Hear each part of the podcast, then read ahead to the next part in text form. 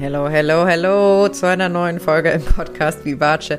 Selbstliebe durch Heilung in der Tiefe. An den Titel muss ich mich immer noch so ein bisschen gewöhnen, dass ich dran denke, den richtig auszusprechen. Äh, aber ich bin sehr, sehr happy damit. Und ähm, heute habe ich wieder ein mega schönes Interview für dich mit der lieben Luisa. Und ähm, Luisa und ich erzählen gleich auch, ähm, woher wir uns kennen. Das ist nämlich auch was Besonderes. Und ähm, Luisa hat schon vor Jahren mit mit ihrem inneren Kind sozusagen gearbeitet, damals im Rahmen einer Therapie auch. Und wir sprechen ganz viel darüber, äh, was damals dazu geführt hat, dass sie sich auf diesen Weg gemacht hat und wie sie diese Arbeit empfunden hat und vor allen Dingen aber, was jetzt halt auch anders ist in ihrem Leben dadurch. Und ähm, das ist ja jetzt so ein bisschen wirklich die Langzeitfolge, ähm, die, die wir da versuchen einzufangen. Und wir sprechen da ganz viel ähm, drüber, wie es ihr jetzt geht, wie ihr Leben aussieht. Wir sprechen über Minimalismus und darüber, wie man, ich sag mal, Krisen im Leben auch nutzen kann, um daran weiter zu wachsen. Und ich finde, es ist sehr, sehr inspirierend geworden, das Gespräch. Ich wünsche dir super viel Freude beim Zuhören. Und melde dich wie immer gerne, wenn du Fragen hast oder wenn du selbst Vorschläge für Folgen oder Interviewgäste hast, kannst du mich jederzeit kontaktieren. Und ich würde mich riesig freuen, wenn du den Podcast auf iTunes bewertest, damit noch mehr Menschen ihn finden. Ganz viel Freude beim Zuhören. Ja, herzlich willkommen, liebe Luisa. Ich freue mich total, dass du heute zu Gast bist. Und du bist auch ein ganz besonderer Mensch. Und ich habe irgendwie so das Gefühl, da haben wir eben schon im Vorgespräch drüber gesprochen, dass das Universum uns irgendwie so zusammengeführt hat. Und ich habe eben schon erzählt, dass eigentlich, wir hatten damals ein Vorgespräch, ich glaube, das darf ich so sagen, wenn ich jetzt nichts Inhaltliches sage, ähm, und dann hast du dich aber dagegen entschieden und ich war erst ach, das ist aber irgendwie traurig und habe dann aber gedacht, und das war eigentlich eine ganz tolle Lernerfahrung für mich, so, na, wer weiß, wozu es gut ist. Und jetzt haben wir uns auf den verschiedensten Punkten immer mal wieder gesehen und äh, tauschen uns aus. Du hast sogar über mich auch schon einen Menschen kennengelernt, äh, wo, wo ihr euch jetzt äh, eben auch gegenseitig supportet, was ich mega cool finde. Und für mich ist das eigentlich so, ein, so eine Mini-Geschichte, die zeigt, wenn wir dem Leben vertrauen, wie einfach ganz viel Tolles entstehen kann. Und wenn wir die Türen, die sich uns zeigen, irgendwie öffnen, wenn wir die nutzen, dass wir dann wieder in neue Räume kommen, auch wenn es erstmal irgendwie hakt und es vielleicht nicht so leicht ist, den anderen Raum hinter sich zu lassen. Ja, und deswegen freue ich mich total auf das Gespräch mit dir heute, wo wir uns ein bisschen fließen lassen wollen. Aber bevor ich jetzt alles schon vorwegnehme, magst du vielleicht selbst gern mal erzählen, ähm, ja, wer du eigentlich bist und warum du heute hier bei mir sitzt. Ja, sehr gerne. Erstmal vielen Dank für die schönen einleitenden Worte. Hast du mega schön gesagt und ich kann auch das nur zurückgeben. Ne? Für mich war das auch ein sehr besonderer Moment, weil ich war ja damals in so einer kleinen beruflichen äh, Krise quasi und habe mich dann an dich gewandt und ich habe das Gespräch auch in der halben Stunde, wo wir miteinander gesprochen haben, schon als so wertvoll quasi wahrgenommen, dass ich ja danach schon wusste, okay, ich möchte selber in Richtung Selbstständigkeit gehen. Das heißt, ähm, du warst mir da eine unheimliche Hilfe. Und ähm, das, obwohl wir dann quasi nicht in eine längerfristige Zusammenarbeit gegangen sind. Aber ich glaube, durch die Öffnung, die ich dann damals gemacht habe, hat sich ja schon so viel verändert einfach. Ne? Und es ist so viel ins Rollen gekommen. Und ja, so treffen sich Wege dann irgendwann wieder auf einer anderen Ebene. Aber ähm, ja, es war für uns beide eine mega gute Challenge, ne? Einfach für mich nochmal auch das Nein sagen zu lernen, trotz dessen, dass ich das Potenzial gesehen habe, dass mit Sicherheit sehr viel Schönes daraus entstanden wäre, noch mehr, noch tiefer. Aber da auch für mich dann quasi einzustehen und zu sagen, hey, ich bin da scheinbar schon an dem Punkt, dass ich weiß, in welche Richtung es gehen darf. Und dann, ja, habe ich das einfach so genutzt und freue mich aber umso mehr, dass wir weiterhin im Kontakt geblieben sind. Und warte, ja, ich, bevor du weitersprichst, ja. ich würde da gerne ganz kurz einhaken, weil ich das so wichtig finde. Das ist jetzt das Beispiel, du warst eine potenzielle Klientin, ich war ein potenzieller Coach, aber wie oft sind wir in Situationen, wo wir ja irgendwas abtasten, wo wir vielleicht mit jemandem sprechen, wo wir uns für irgendwas interessieren und dann vor der Wahl stehen, will ich das oder will ich nicht? Und ich glaube, es ist so unfassbar wichtig zu lernen, da echt in sich reinzuspüren und sich zu fragen, ähm, ist das jetzt mein Weg oder ist das das, was mein Kopf sagt, was vernünftig ist? Und auch Verantwortung für sich selbst zu übernehmen. Ne, weil du hast ja auch gesagt, du hast ja auch überlegt, ha, wie ist das denn jetzt für Lilian und so. Und ähm, ich hatte meinen eigenen Prozess am Laufen, aber das musste genau so kommen. Und da wirklich zu vertrauen, ich glaube, das ist so, so wichtig, ähm, dass das, auch wenn es sich super gut anfühlt und der Kopf sagt, mach das, eine tolle Idee, wirklich auf sein Gefühl zu vertrauen. Und vielleicht ist es dann auch einfach nur der falsche Zeitpunkt.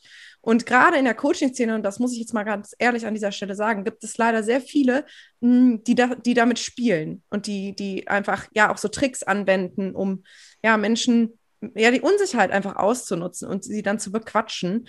Und deswegen wirklich mein Appell an alle, die irgendwie, ja, mit jemandem sprechen, fühl in deinen Bauch rein, ob es sich gut anfühlt. Das ist so super wichtig. So, ja. jetzt darfst du aber wieder. Ja, nein, mega wichtig, dass du das sagst, weil bei mir war das ja auch so. Ich habe in einer Facebook-Gruppe nach Empfehlungen quasi gefragt und ich wurde bombardiert. Das heißt, es war eine absolute Reizüberflutung in dem Moment schon für mich und da dann noch eine Entscheidung zu treffen, umso schwerer. Und ähm, ja, ich hatte ja quasi dann auch nur das Gespräch mit dir, weil du hast nicht selbst dich empfohlen, sondern du wurdest empfohlen, was für mich auch schon immer ein sehr gutes Zeichen ist, ähm, dass eben schon positive Erfahrungen vorhanden sind. Und ja, dennoch ähm, habe ich mir dann die Zeit gegeben, habe eine Nacht drüber geschlafen und da dann eben, wie du schon sagtest, eben aufs Gefühl vertraut und ähm, mir selbst dann da auch vertraut. Und ich glaube, das ist auch genau der Grund oder ein Grund, warum ich dann heute hier bin, weil das ist auch so das, was ich die letzten Jahre lernen durfte, einfach mir selbst zu vertrauen und mich selbst so als Reisende irgendwie zu betrachten. Also ich glaube, ähm, ja, immer so diese einleitenden Fragen, wer bist du, kann ich gar nicht so richtig beantworten, weil ich bin ja auf der Suche nach dem Leben, nach mir selbst und das wird, glaube ich, auch immer so sein. Und das ist einfach das, ähm, was ich immer mehr akzeptiere und annehme, dass es da irgendwie kein Endstadium gibt, weil ich früher ganz oft in diesen Gedanken verhaftet geblieben bin, okay, wenn XY erreicht wurde, dann bin ich glücklich, dann bin ich zufrieden mit meinem Leben. Und mittlerweile realisiere ich halt immer mehr, dass ich halt selbst meine Quelle bin und dass ich mich ja immer dabei habe und dass es deswegen gar kein Endstadium im Außen geben muss. Und das ist irgendwie so wertvoll und äh, besonders für mich, dass ich da irgendwie auf der Reise bin und dass ich das eben auch in die Welt tragen möchte jetzt. Super schön. Das heißt, ich höre so raus, du hast selbst schon ganz viel an dir gearbeitet, ganz viel Reflexionsarbeit geleistet.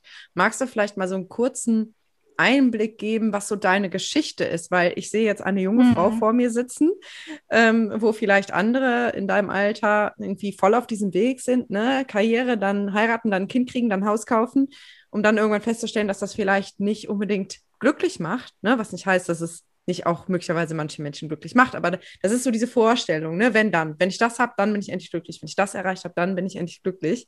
Mhm. Wie hast du es geschafft, dich davon so ein bisschen frei zu schaufeln und so zu dir zu finden und auch dein Bauchgefühl in so einer Situation dann hören zu können? Weil da ist ja ein Riesenprozess vorher, um ja. da überhaupt hinzukommen. Absolut. Ja, sehr spannende Frage. Ähm, also ich bin sehr behütet insgesamt aufgewachsen und habe auch eigentlich da den sehr traditionellen Weg so mit an die Hand bekommen. Ne? Also meine Eltern sind auch immer noch verheiratet, ähm, wohnen eben auch in einem Haus. Ich habe zwei Geschwister und es wurde mir schon auch immer so vorgelebt, dass das auch erstrebenswert sei. Also es war jetzt in keiner Weise so, dass das von mir erwartet wird, aber es war dann so, und das habe ich mit der inneren Kindarbeit dann auch so für mich rausfinden können, dass ich halt immer den anderen, also jetzt sei es meinen Eltern oder später auch Partnerschaften, mehr vertraut habe als mir selbst. Und das durfte ich dann halt quasi lernen, als ich ausgezogen bin. Das war mit 19 und da habe ich halt gemerkt, oh, Mama regelt das doch nicht mehr immer für mich. Und das war dann irgendwie so ein heftiger Schlag, ähm, dass ich irgendwie doch alleine klarkommen muss und das in der Erwachsenenwelt. Und das war dann erstmal sehr, sehr überfordernd, hat zu vielen ja, psychosomatischen Symptomen geführt, und habe mich dann eben auch in Coaching-Prozesse begeben. Also habe mir da auch Hilfe von außen gesucht, was mir echt geholfen hat. Und ähm, ja, habe dann halt gemerkt, okay, ich kann mich immer wieder selbst challengen und ich glaube, die größte Erkenntnis für mich ist dabei einfach gewesen, ähm, ja, the only way out is through, also einfach durch die Ängste tatsächlich durchgehen. Also ich würde sagen, ich bin auch ein Vielfühler, wie wir gerade schon besprochen haben. Und äh, trotzdem immer wieder in die Ängste reinzugehen, ist irgendwie so meine Lösung quasi mit der Zeit geworden. Also das heißt nicht, dass die Ängste nicht mehr da sind, aber ich bin jetzt bereit, die halt auch anzugucken und nicht irgendwie vorher Mama oder Freund oder Papa anzurufen und zu fragen, ja, glaubst du, ich kann das, sondern ich vertraue mir da einfach selbst, natürlich nicht in allem, aber in vielem und mache dann sowas wie jetzt beispielsweise das Interview gerade. ne? Also das ist auch alles sehr, sehr aufregend, aber das sind einfach Prozesse, wo ich jetzt sage, okay, was kann im Worst Case passieren? Eigentlich nichts. Und das ist für mich sehr, sehr beruhigend. Boah, mega stark. Ich habe ja schon tausend Punkte, wo ich gerne einhaken wollen würde. Mal gucken, ob wir das alles schaffen. Also erstmal ja. vielen Dank, dass du dich auch an dieser Stelle deiner Angst stellst. Und ich sage ja auch immer, ähm, Mut heißt ja nicht, dass man keine Angst hat, ne? sondern Mut heißt eigentlich, dass du Angst hast und es trotzdem machst. Und ja. genauso habe ich das in meiner Geschichte auch erlebt. Und ich glaube aber, dass ganz viele Menschen auch in ihrer persönlichen Entwicklung irgendwann anfangen, sich selbst zu reflektieren aber viele auch so, ich sag mal, gegens Licht streben. Ne? Und ich muss hm. positiv denken und ähm, irgendwie mein, mein Leben aufräumen, eine Beziehung aufräumen und dann, und dann bin ich glücklich und dann ist alles gut. Und jeder Mensch hat aber halt sein Päckchen zu tragen. Ne? Und jeder Mensch hat auch irgendwie destruktive Muster und irgendwie Schattenseiten tatsächlich. Und ähm, wir können halt entweder immer drumherum navigieren oder wir gehen halt irgendwann rein. Und das braucht aber halt wirklich Mut. Und das heißt auch nicht, dass dann, okay, jetzt heule ich einmal, jetzt gehe ich einmal in meine Angst rein und dann bin ich erlöst und befreit und geheilt, sondern ja. das ist, glaube ich, auch ein lebenslanger Prozess. Sondern, Absolut. Aber, nicht sondern, sondern aber, geil. ähm, es wird leichter, weil du halt irgendwann weißt, also zumindest geht es mir so, vielleicht kannst du das auch so ähm, bejahen, dass ich halt mittlerweile weiß, okay, da ist die Angst, ich spüre die, aber mein Kopf weiß schon, okay, das ist jetzt nur ein Gefühl und wenn ich da jetzt reingehe, dann ist es danach noch wieder gut. Ich hatte zum Beispiel heute eine kurze Situation, möchte ich jetzt im Detail nicht erklären, weil es für mich sehr privat ist, aber wo ich ähm, einen, einen Menschen kontaktiert habe, äh, was ich viele Jahre vor mir hergeschoben habe, ähm, wo ich unfassbare Angst vor hatte. Also mein Kopf hat ein riesen Kino abgezogen, warum das keine gute Idee ist und was jetzt alles passieren kann. Und ich habe wirklich gemerkt, wie echt mein ganzes System sich zusammengezogen hat, wie ich angefangen habe, irgendwie zittrig zu werden und, und gleichzeitig konnte ich das aber beobachten und dachte, ach krass, guck mal, was jetzt gerade abgeht. Das ist nur mhm. die Geschichte hier oben in deinem Kopf, weil es kann eigentlich nichts passieren. So. Ja. Und dann habe ich es auch tatsächlich gemacht und danach fiel das wieder von mir ab. Aber das sind so, das ist ja so ein winziges Beispiel. Und wir haben ganz viele Situationen ja in unserem Leben, ne, wo das wo das so gefordert ist. So, eigentlich wollte ich aber noch mal auf ein paar Punkte von dir eingehen. und zwar ähm, hast du ja jetzt selber schon von innerer Kindarbeit gesprochen und das ist ja auch die Methode, die ich am allerliebsten verwende, um mhm. eben diese unbewussten Strukturen und alten Prägungen sichtbar zu machen und dann auch tatsächlich aufzulösen. Ähm, wie bist du darauf gestoßen und wie hast du das selbst erlebt, diese Arbeit? Mhm.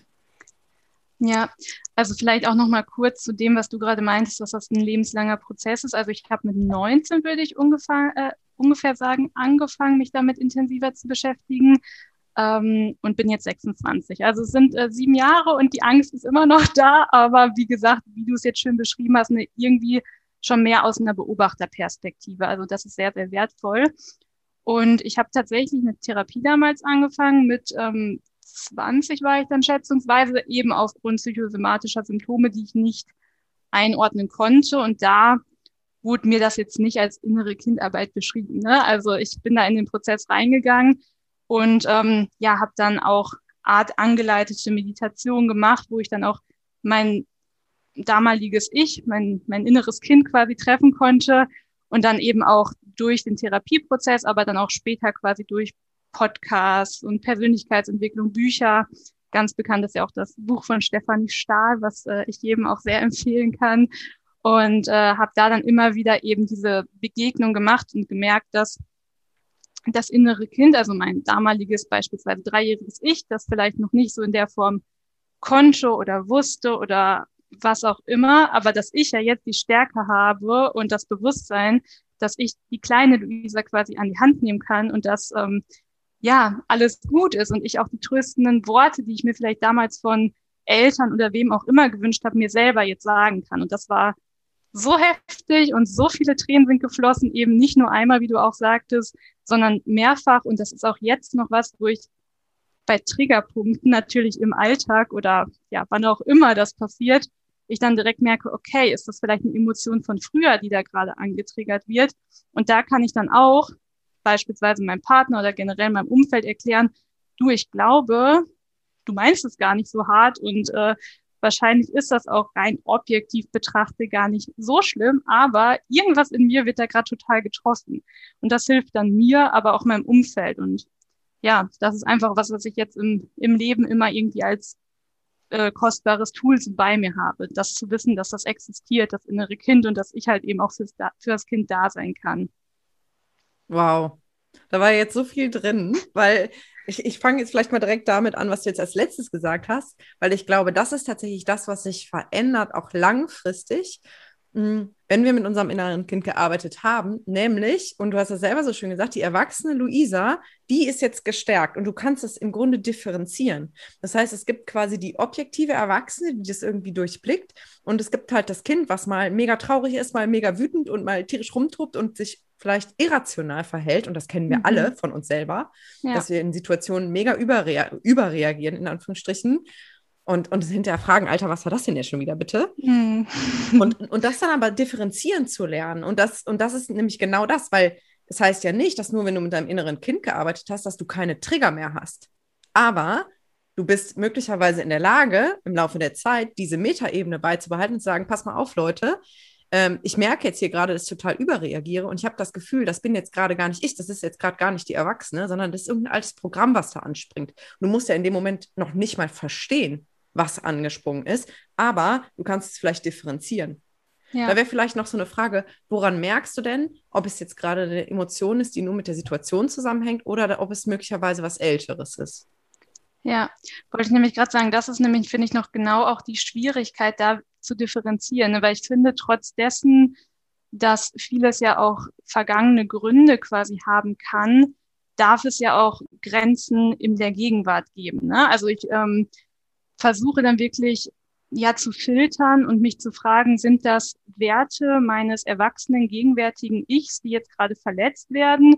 Oder ja, kann ich damit aus, aus Gründen meiner, äh, die meiner Kindheit entspringen, nicht umgehen? Ne? Aber das ist dann das sind eigentlich wirklich nur bewusste Fragen, die ich mir dann stelle. Also ich kann da jetzt leider nicht die Methode mit an die Hand geben. Ich glaube, das ist auch da ein Prozess, sich da einfach immer tiefer selber zu spüren und dann aber eben auch ja in die Kommunikation mit dem Gegenüber zu gehen, einfach nochmal nachzufragen, hey, wie meintest du das denn jetzt, ne, wenn da irgendwie was Verletzendes kam?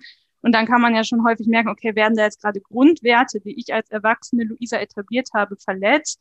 Oder ist das ähm, ja etwas, was mein Papa oder wer auch immer früher vielleicht in einer ähnlichen Art und Weise zu mir gesagt hat. Und an der Stelle, weil meine Familie mir auch sehr wichtig ist, möchte ich nur kurz sagen, ähm, das ist bei mir auch ein Punkt. Ne? Ich denke dann, oder es ist ganz häufig auch so diese Verknüpfung, okay, man darf jetzt irgendwie Eltern oder so nicht beschuldigen oder verantwortlich machen für irgendwie, ähm, ja, dann noch Verletzungen, die da sind. Aber trotz dessen, dass die immer ihr Bestes gegeben haben, ähm, bleibt es nicht aus, dass da natürlich irgendwie Verletzungen da bleiben. Also das ist mir irgendwie noch mal wichtig zu erwähnen, auch wenn du das bestimmt äh, an der einen oder anderen Stelle selber auch schon benannt hast. Ähm, ja, aber das ist irgendwie nicht, weil ich quasi eine Schuld abladen möchte, sondern einfach, weil das Bewusstsein dann mittlerweile da ist. Das ist so ein wichtiger Punkt und ich bin dir richtig dankbar, dass du das gerade selber nochmal sagst, weil ich auch immer versuche, das zu vermitteln. Und Stefanie Stahl hat neulich mal gesagt irgendwo, es geht nicht darum, Elternbashing zu betreiben. Mhm. Das fand ich, hat es irgendwie ganz gut auf den Punkt gebracht. Ähm, sondern es geht einfach darum, zu verstehen, was hat mich zu dem Menschen gemacht, der ich heute bin. Ja. Und einfach Zusammenhänge zu erkennen. Und einfach wie, wie, wie ein Richter zu gucken, ah ja, okay, damals ist das passiert. Okay, das könnte erklären, warum ich heute so bin. Und ich hatte zum Beispiel mal, erinnere ich mich, ist gar nicht so lange her, hatte ich selber eine innere Kind-Session, wo ich bei einem Coach war. Ähm, und das war wirklich heftig, wo ich auch ähm, Themen mit meinen Eltern ausgearbeitet habe oder aufgearbeitet habe und echt geheult habe wie ein Baby. Ja. Es war wirklich sehr, sehr schmerzhaft und echt schlimm. Ähm, und dann aber danach mich eben selbst gut gehalten habe, weil das ist natürlich ja das Heilsame, ne? Weil wenn du das Kind da quasi heulen lässt, dann ist es noch nicht unbedingt der Transfer, ne? sondern dass die Erwachsene das dann eben sozusagen nachholt, was damals vielleicht versäumt wurde. Und ich weiß, dass ich echt nach dem Termin zum Abendessen zu meinen Eltern gefahren bin und das war überhaupt gar kein Thema. Weil das waren mhm. zwei unterschiedliche Dinge. Ja, ich habe das Total. für mich bearbeitet, ich habe das für mich aufgearbeitet und kann dann meine Eltern ganz normal genauso lieben, wie ich das eben tue, weil ich das für mich mache. Ja. Und das ist, glaube ich, ganz wichtig, weil ich, ich auch immer wieder erlebe, dass Menschen sagen so, ja, ich hatte eine gute Kindheit, da war alles gut und ich liebe meine Eltern, wir haben voll die gute Beziehung. Mm. Das ist aber kein Widerspruch. Ja. Ne? Ja. Nee, finde ich auch voll schön. Ich hatte jetzt total Gänsehaut, als du das erzählt hast, weil eben ne, einfach zu realisieren, dass wir uns jetzt selber halten können und sich dann auch wirklich mal ähm, richtig zu umarmen. Ich mache das auch wirklich dann gerne in echt quasi, dass ich dann auch die Umarmung äh, vollziehe und mich dabei vielleicht auch noch im Spiegel angucke. Ich glaube, du hattest die Spiegelübung ja auch schon mal benannt. Ne, finde ich extrem heilsam, ähm, ja, da sich auch anzuschauen und dann mit dieser Liebe und der Wärme auch sich selbst ähm, ja entgegenzutreten, die man sich eben gewünscht hat oder die man sogar bekommen hat, aber jetzt eben selber geben kann, ne? weil kein Mensch, kein Elternteil, niemand auf dieser Welt kann immer in jeder Situation perfekt reagieren und wie du schon sagtest, das sind einfach zwei verschiedene Paar Schuhe. Da kann ganz, ganz viel Liebe gewesen sein und dennoch sind da in irgendeiner Form Narben bei jedem. Ne? Oder es ist einfach, ja, die Erkenntnis darüber, warum man so ist, wie man ist. Also, ja, ja. sehr schön formuliert. Und, und das gilt ja eben auch für unsere Eltern. Mhm. Also mir hilft es dann zum Beispiel auch immer ungemein, mir bewusst zu machen, was meine Eltern als Kinder erlebt haben, was deren innere Kinder vielleicht möglicherweise noch für Trigger haben, wo ich als Kind vielleicht auch Knöpfe gedrückt habe, völlig unbewusst. Und dass ähm, auch meine Großeltern ganz viel erlebt haben, was sie vielleicht nicht verarbeitet haben. Ich meine, wir haben, also meine Großeltern ist Kriegsgeneration. Mm. Ich will gar nicht wissen, was da alles nicht aufgearbeitet wurde, was dann aber indirekt natürlich ja in Form von, von vielleicht Lieblosigkeit oder Härte an die Kinder weitergegeben wurde. Das heißt, das ist ja eine ewige Kette von Generationen von ungehalten Zeug, was ja irgendwie, ich sag mal, mehr oder weniger unbewusst an die Kinder dann weitergegeben wird. Und deswegen, ne, auch da, jeder hat seine eigene Geschichte und jeder Mensch, das habe ich mittlerweile echt begriffen, jeder Mensch hat seine Wunden. Und mhm. wir können mhm. entweder so tun, als wäre es nicht da, oder wir gucken hin. Das ist die Wahl, die wir haben. Und ja. auch da habe ich gelernt, ähm, das zu respektieren, wenn Menschen sagen, ich will halt nicht hingucken. So. Mhm. Ähm, ich möchte mich nicht damit auseinandersetzen. Das muss ja jeder für sich selbst entscheiden. Ja. Ich würde dich aber gerne noch ein, ja, ein bisschen was fragen dazu, was sich bei dir da getan hat, weil du sagst jetzt, du bist 26 und ähm, ich denke mir, wow, was sich da schon alles entwickelt hat. Magst du uns vielleicht mal so ein bisschen reinholen, was sich durch diese tiefe Arbeit mit dir selbst in deinem Leben verändert hat und wie dein Leben heute aussieht? Ja, sehr gerne. Ja, ich würde sagen, das größte Learning, was ich so aus der inneren Kindarbeit äh, gezogen habe, ist eben Selbstvertrauen. Also, dass ich äh, tatsächlich ja mich auf mich verlassen darf und dass ich wichtiger bin als alle anderen. Erstmal so hart das jetzt vielleicht auch klingen mag, aber ähm, ja, das war ganz lange, wie gesagt, so die Orientierung im Außen, dass ich immer irgendwie nach jemandem gesucht habe, der mir sagt, okay, den Beruf solltest du ergreifen, ähm, das Hobby solltest du wählen. Ähm, ich konnte, ich kenne mich quasi gar nicht so richtig ohne andere. Und das war dann so eine Aufgabe, die ich mir jetzt gesucht habe oder wo ich mich halt reingetraut habe dass ich mich jetzt zum Beispiel ja auch letztes Jahr allein auf die Pilgerreise begeben habe und mich da dann einfach wirklich nochmal mit mir konfrontiert habe und auch gelernt habe, hey, die Zeit mit mir alleine kann ja auch richtig schön sein.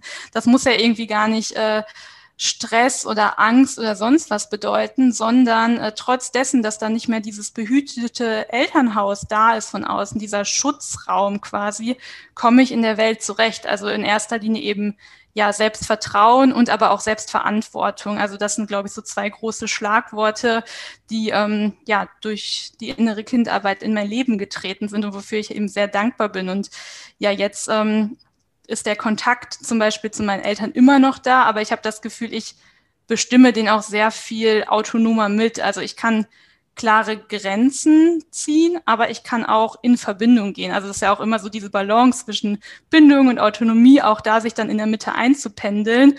Ähm, hat gedauert. Ich hatte immer mal die eine Extremphase und dann die andere. Aber äh, ich würde sagen, ich bin auch da noch auf einem Weg weiterhin und erkenne da eben, wenn ich aus ähm, ja, Triggergründen in die eine oder andere Richtung abdrifte. Mhm.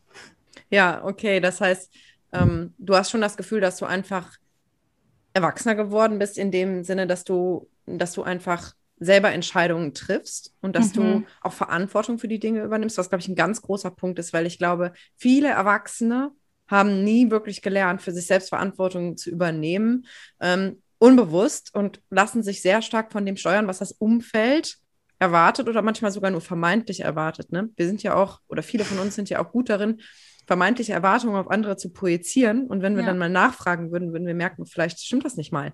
Ja. Ich dachte immer, meine Eltern wollen, dass ich dies, das, jenes machen. Ne? Also sich davon zu lösen und sich wirklich zu fragen, was ist denn eigentlich mein Weg?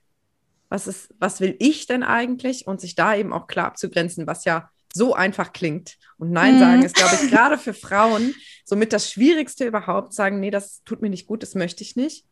Also ein riesenlanger Weg.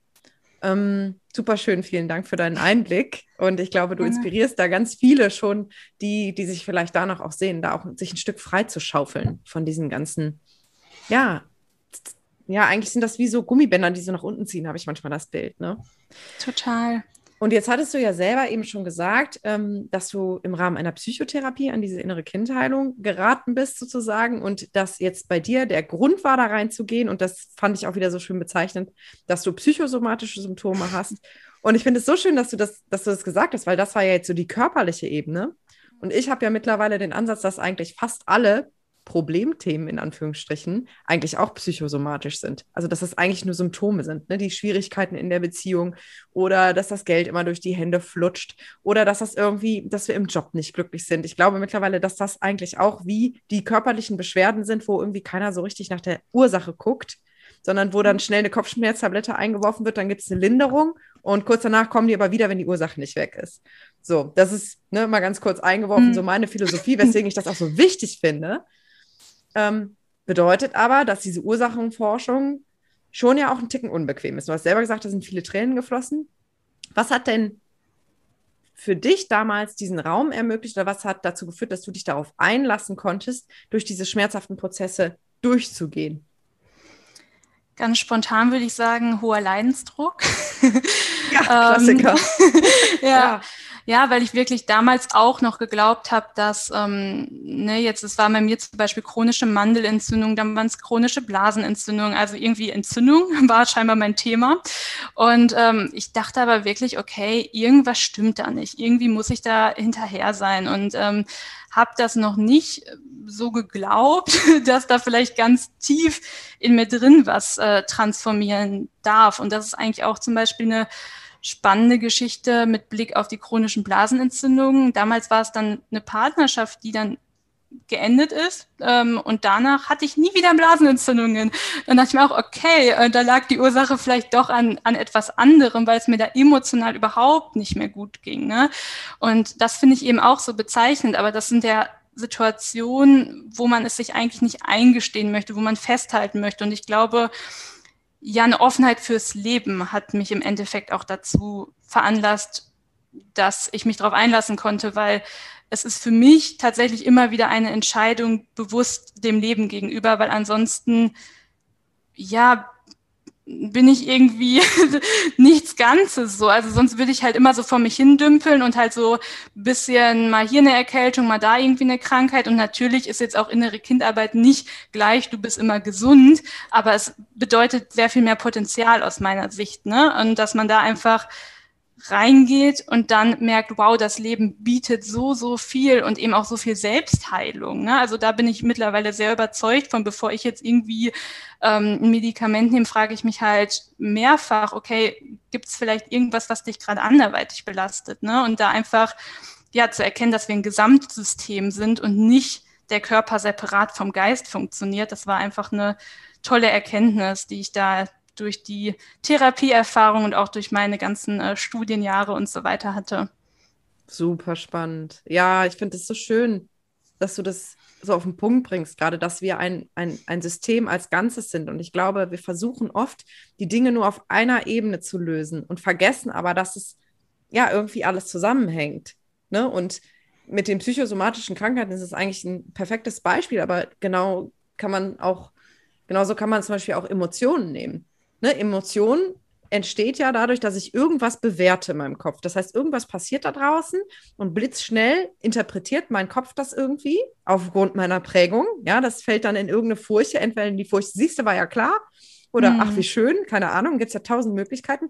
Und diese, diese Interpretation hier oben, diese geistige Interpretation, die löst zack sofort Emotionen aus, die wir im Körper spüren. Das heißt, im Bauch verkrampft sich irgendwas oder da kommt so ein Druck auf der Brust oder ne, der Kloß im Hals, wenn man heulen muss. Das heißt, daran sieht man ja schon, wie das alles miteinander zusammenhängt. Und dann kann ich jetzt natürlich versuchen, andere Gedanken zu denken. Aber wenn das Unterbewusstsein schneller ist, und es ist immer schneller als der bewusste mhm. Verstand, immer, und sagt sich dann, ja, mach du mal oben, da kannst ja mal versuchen, da oben ein bisschen äh, positive Affirmationen rumzuknallen. Wir gewinnen eh. Äh, dann, dann, dann, dann, dann passiert das so viel schneller. Und ähm, deswegen finde ich das so wichtig, sich da auch wirklich auf die Suche nach der Wurzel zu machen. Und das braucht natürlich auch ja, Mut und Geduld, glaube ich auch. Oder wie, wie, wie hast du das empfunden auf deinem Weg? Oder empfindest du es jetzt noch? Ja. Ja, Geduld ist ein wichtiges Stichwort. ähm, ist eigentlich auch nicht meine Stärke, aber auch da versuche ich mich hinzuentwickeln, weil es wirklich elementar bei der Arbeit ist. Ne? Also würde ich dir ganz klar zustimmen. Und ähm, ja, also ich würde auch sagen, auch da ist das Leben halt eher eine Achterbahn. Ne? Es gab natürlich immer wieder Phasen, wo ich dann sehr bewusst auch gemerkt habe, ah ja, da darfst du jetzt mal wieder meditieren oder ähnliches machen. dann gab es aber auch Phasen, da bin ich komplett ähm, in irgendwelche Kontraprogramme eingestiegen und habe mir quasi gefühlt selbst die Verletzungen wieder in mein Leben geholt.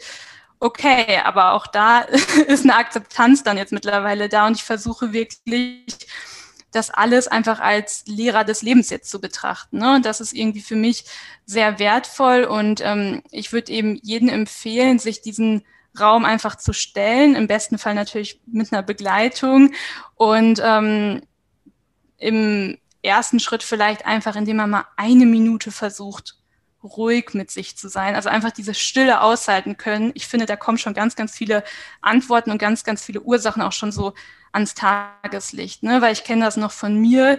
Ich habe früher, sobald ich irgendwie aufgewacht bin, quasi mein Handy genommen, äh, Podcast, Musik, irgendwas dergleichen angemacht. Ähm, ja, und das ging dann eben so, bis ich schlafen gegangen bin. Ne? Also permanent in einer Dauerablenkung. Und das ist, glaube ich, was, was einen so ein bisschen von sich selber eher wieder weglenkt.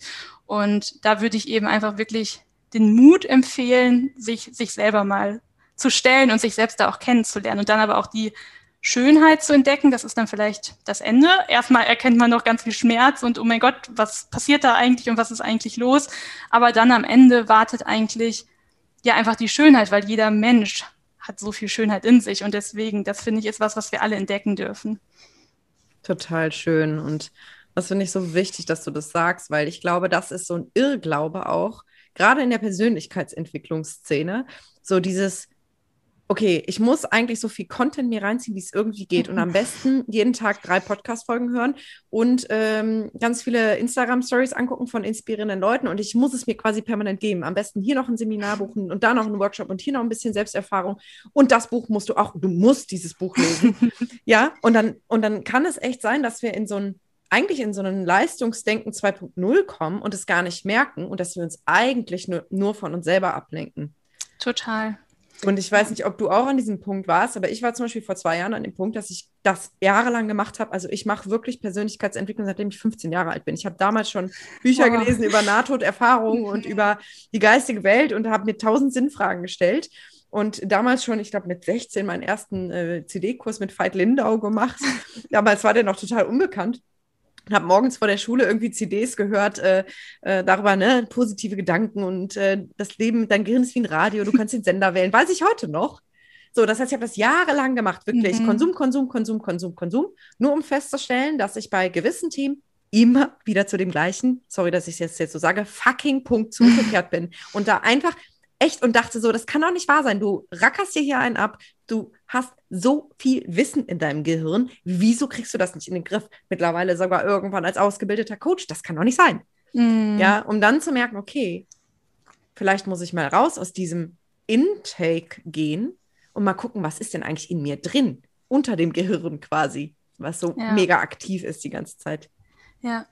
Ja, da merkt man, dass auch da die kognitive Ebene nicht das Einzige ist, was dann am Ende zählt ne, und was dann am Ende einem wirklich irgendwie Zufriedenheit spüren lässt. Und ich glaube, das ist auch so ähm, mein eine neue Definition von Erfolg einfach ähm, zu sein. Also wirklich einfach nur noch sich darauf zu reduzieren, zu sein und sich dann auch so anzunehmen. Und es ist ganz egal, ob ich den ganzen Tag nur Serien geguckt habe, ob ich irgendwie mir eine Pizza bestellt habe oder ob ich jetzt gearbeitet habe oder so, ist das vollkommen egal. Und da möchte ich eben auch hinkommen. Und das ist ja auch das, weswegen ich ähm, ja mich selber bei Instagram jetzt mit Basisglück betitelt habe, weil es mir wirklich so um diese Reduktion und gleichzeitig ist das ja der größte Gewinn. Also ist eigentlich äh, auch ein kleiner Widerspruch als solches, aber es geht ja darum, das zu verstehen quasi, dass es nur um ein Selbst und um das eigene Leben erstmal geht. Ne? Also auf jeden Fall das für sich zu verstehen und sich selbst wirklich als wichtigste Basis dann dazu erkennen,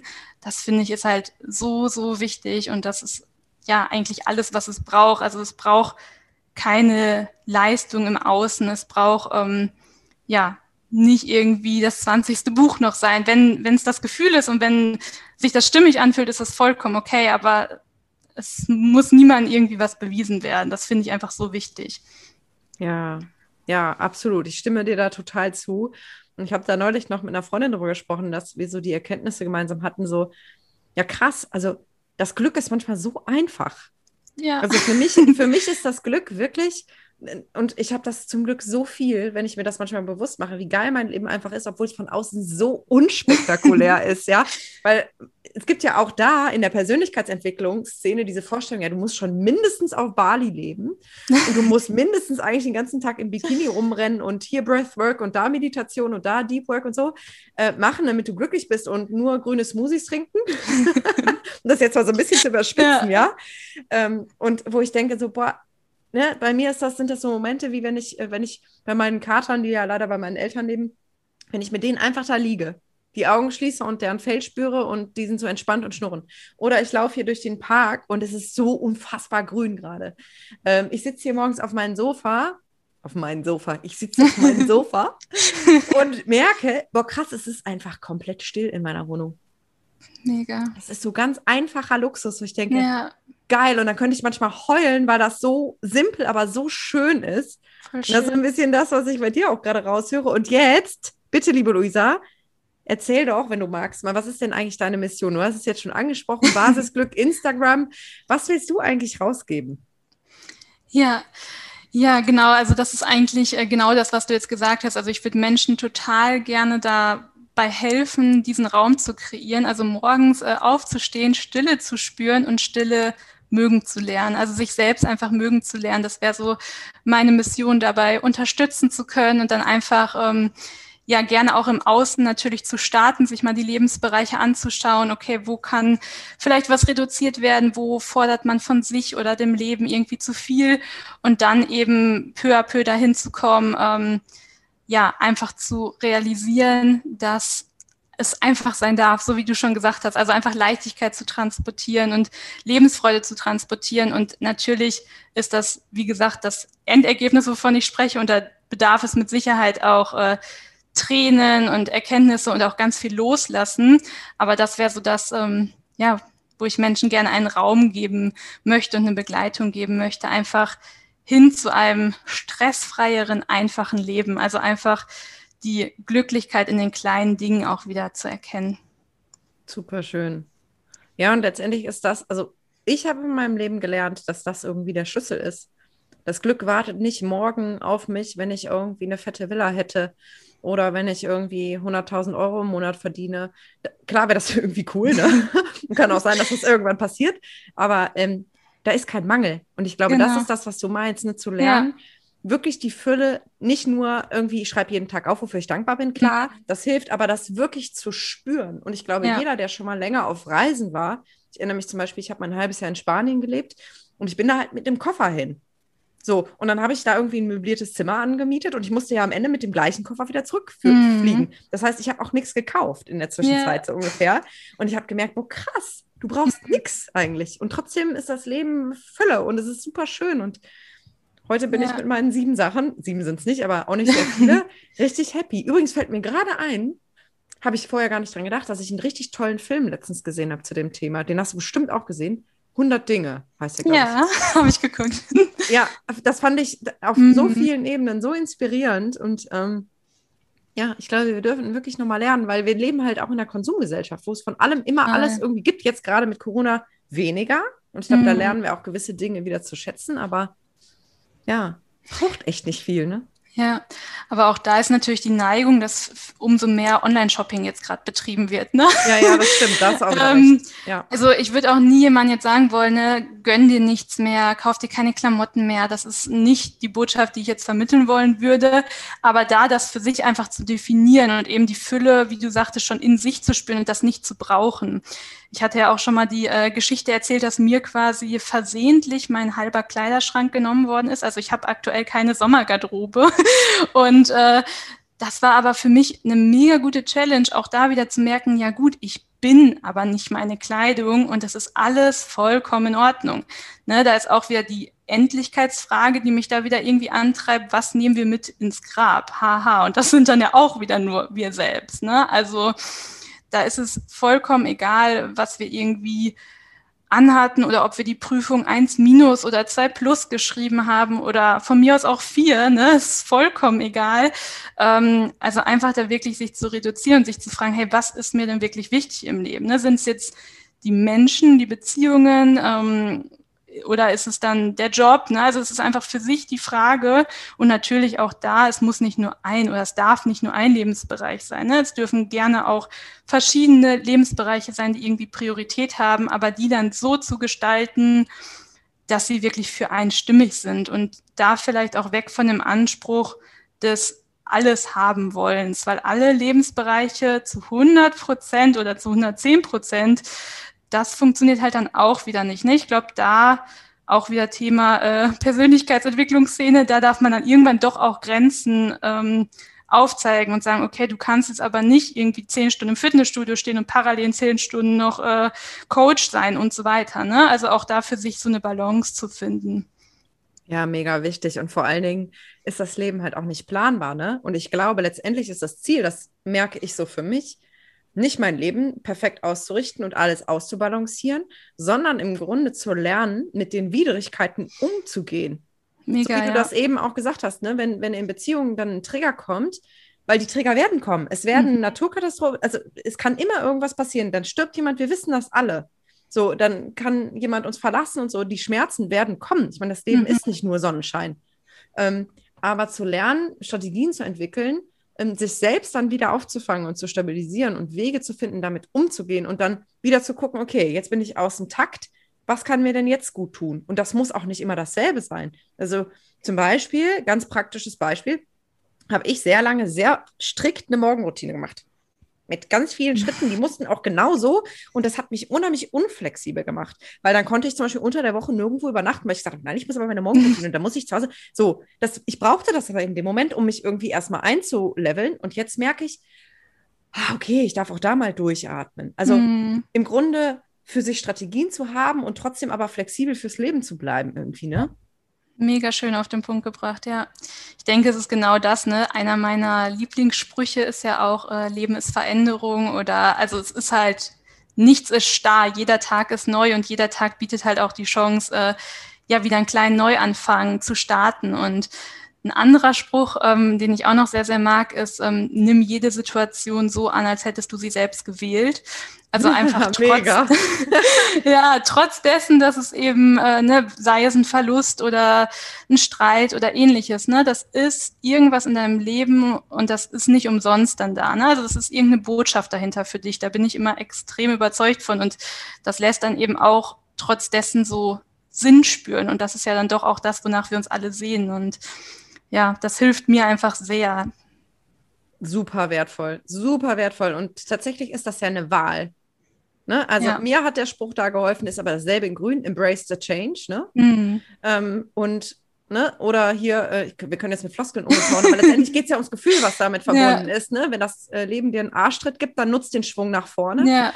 Und tatsächlich ist es eine Wahl zu sagen, ich bin jetzt das Opfer von dem, was mir jetzt gerade widerfährt und mhm. das Leben ist gegen mich oder die Menschen sind gegen mich oder immer ist alles so ungerecht. Oder zu sagen, okay, alles klar, was kann ich jetzt daraus lernen, was kann ich daraus mitnehmen? Und dann, das ist das, was du eben meintest, bin ich wieder in der Verantwortung. Dann ja. übernehme ich die Verantwortung für meine Umgangsweise mit dem, was da gerade an mich herangetragen wird.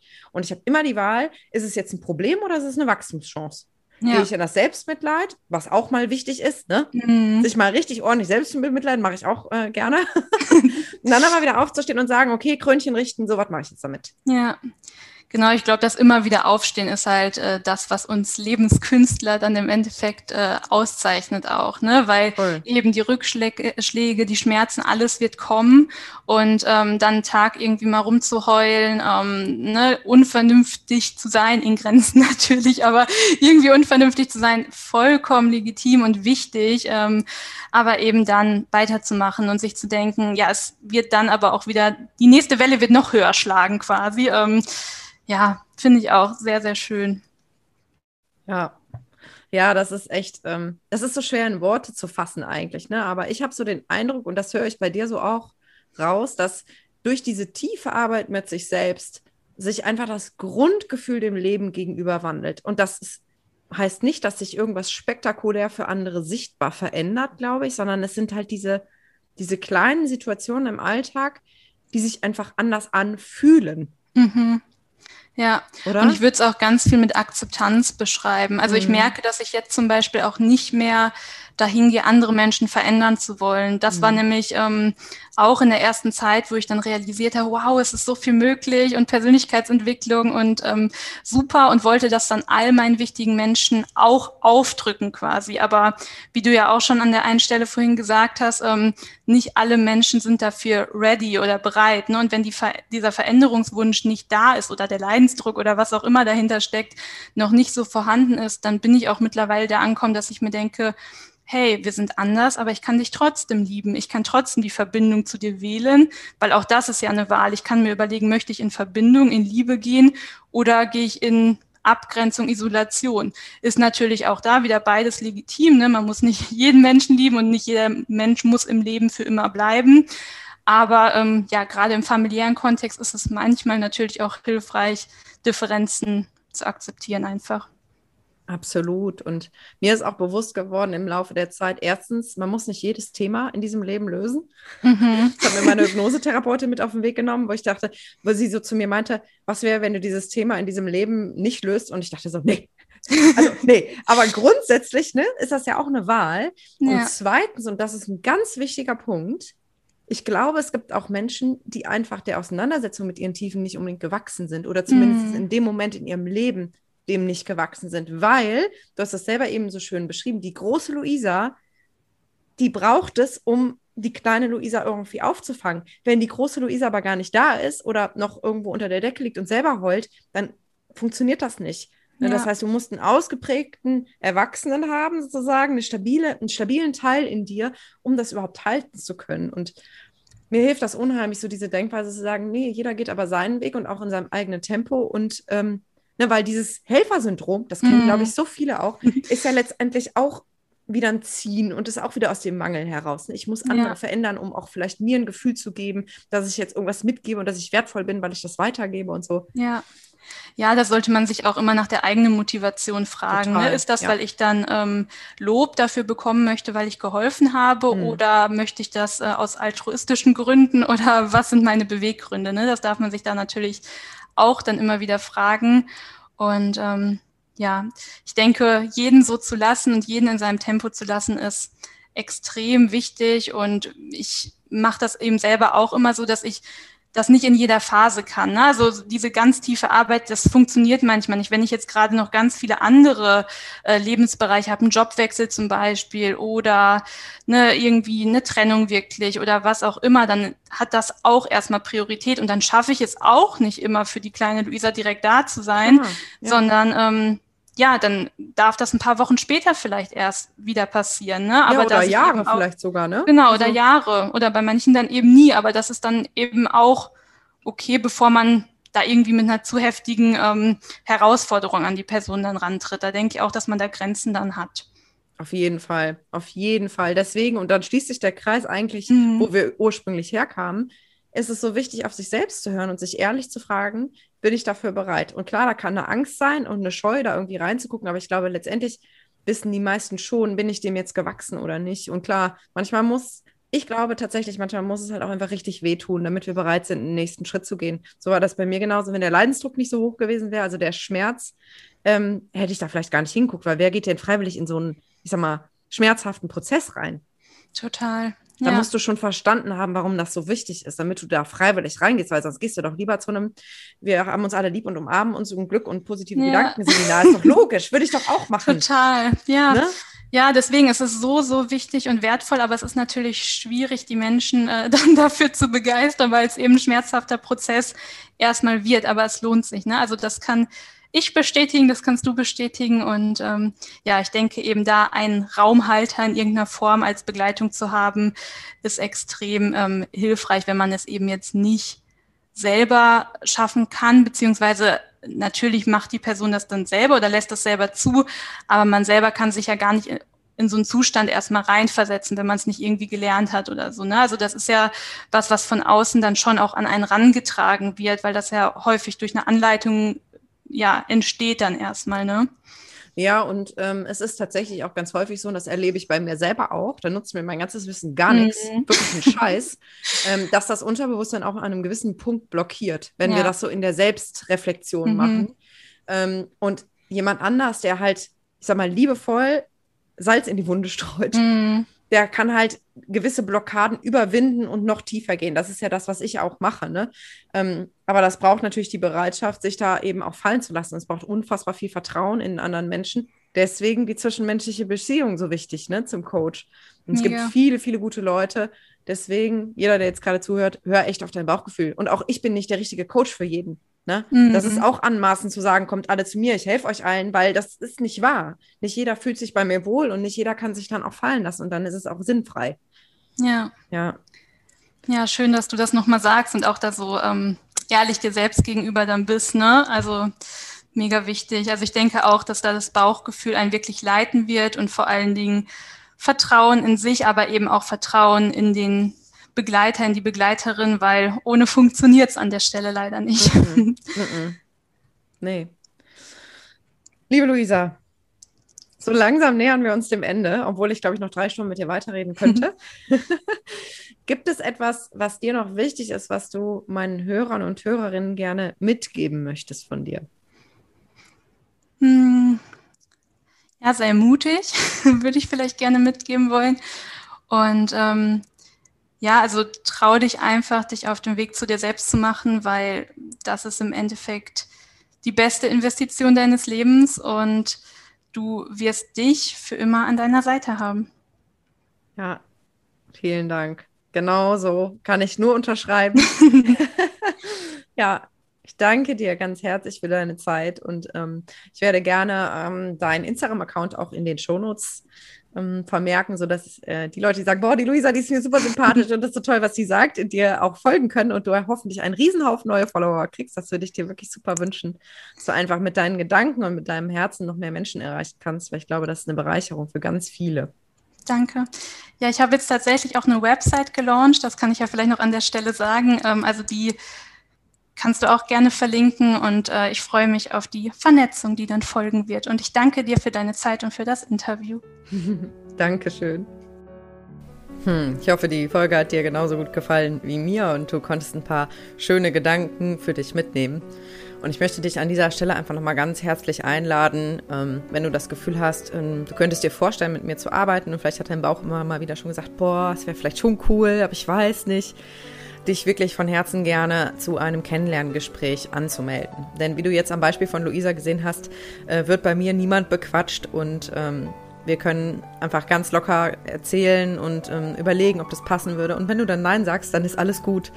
Ähm, ich finde das so schade, dass gerade in, in der Coaching-Szene da auch, auch so viel manipuliert wird. Und ich glaube, ganz viele Menschen da Angst haben, überhaupt das Gespräch zu suchen, weil sie sich dann möglicherweise in die Ecke gedrängt fühlen. Und deswegen spreche ich das jetzt auch nochmal so explizit an. Ich freue mich wirklich, wenn du, wenn du Lust hast, mir zu erzählen, was bei dir gerade los ist. Und wir können ganz frei überlegen, ob, ja, du dich in einen Coaching-Prozess mit mir begeben möchtest oder vielleicht auch nicht.